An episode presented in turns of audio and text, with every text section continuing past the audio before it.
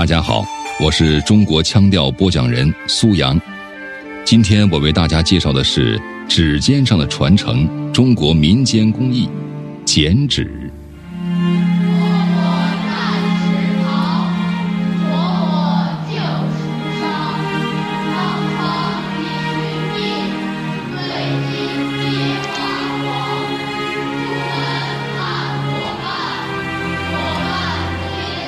世界剪纸看中国，中国剪纸看民间。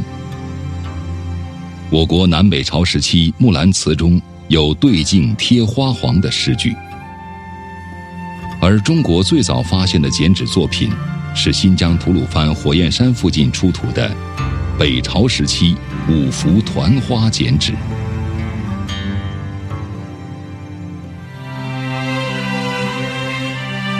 放眼中国。剪纸艺术品类丰富，包括了南派、江浙派等等。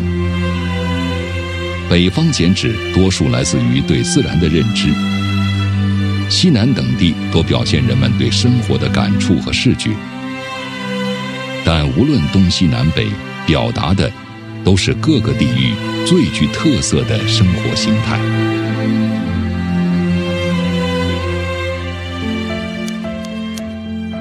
其实剪纸最早并不是剪纸，而是树叶或动物皮毛。中国民间文艺家协会副主席曹宝明谈到中国的剪纸，也总结出它的四大特色：久远的历史，有清晰的传承，活态的存在，有鲜明的地域特色。在我国，濒危剪纸其实有很多。一旦传承人故去，就没有人再能剪出来。比如山西简化娘子，内蒙古和林格尔的剪纸也是这样。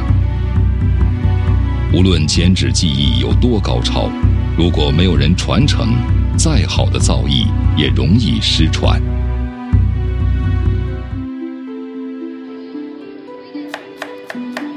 在我国东北，民间剪纸是当地农民的艺术，更是妇女的艺术。中国几千年形成了农耕女织的自然经济社会，女孩从小就开始跟额娘、姑嫂学习剪纸和绣花这些女工，会唱那些歌谣。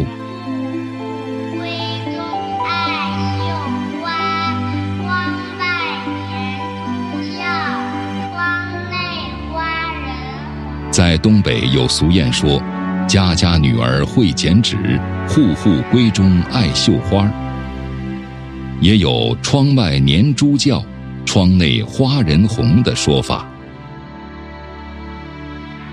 吉林长白山工艺人倪有之被称为是满族民间剪纸手艺最后的传承人。他的作品越来越多，技艺越来越精。但他并没有把这门艺术作为独家资源藏起来。现在我教的学生我毫不保留，他们一个传十个，十个上百个，这个遗产不能失传了哈。从八岁开始，倪有志跟姥姥和妈妈学习剪纸，即便是现在有很多作品，但大多都是通过回忆过去的传说和故事剪制而成的。我的剪纸就是历史，就我还是按原来的老传统。我我剪的是回忆的，这是满族生活。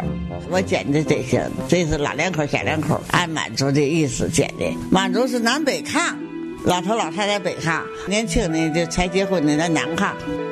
提到自己的作品《磨磨人》，倪有之自己也没想到，当年只是想在老伴儿面前露一手，竟然不经意间。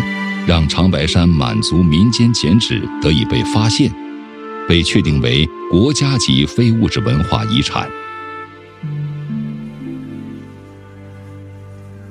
如今，倪有之老人的剪纸作品已经达到四千多幅，既有传统吉祥图案，也有神话故事人物。像倪有之一样，作为满族民间剪纸传承人的关云德。也是从小受家庭熏陶，并一直坚持。因为我本身是满族，家族又传承着萨满文化遗存。我我一小前就对这剪纸感兴趣，我是专门研究萨满剪纸的。关云德言传身教，如今他的儿子关长宝也继承了父亲的手艺，父子俩还共同完成了大型剪纸作品《天宫大战》。做剪纸，你要是想针对哪个题材，如果你要是更深的去做的话，它就难了。你像我和我父亲创作那个三百神话那个天空大战，你用剪纸去表现这个东西，你说难不难？它就难了。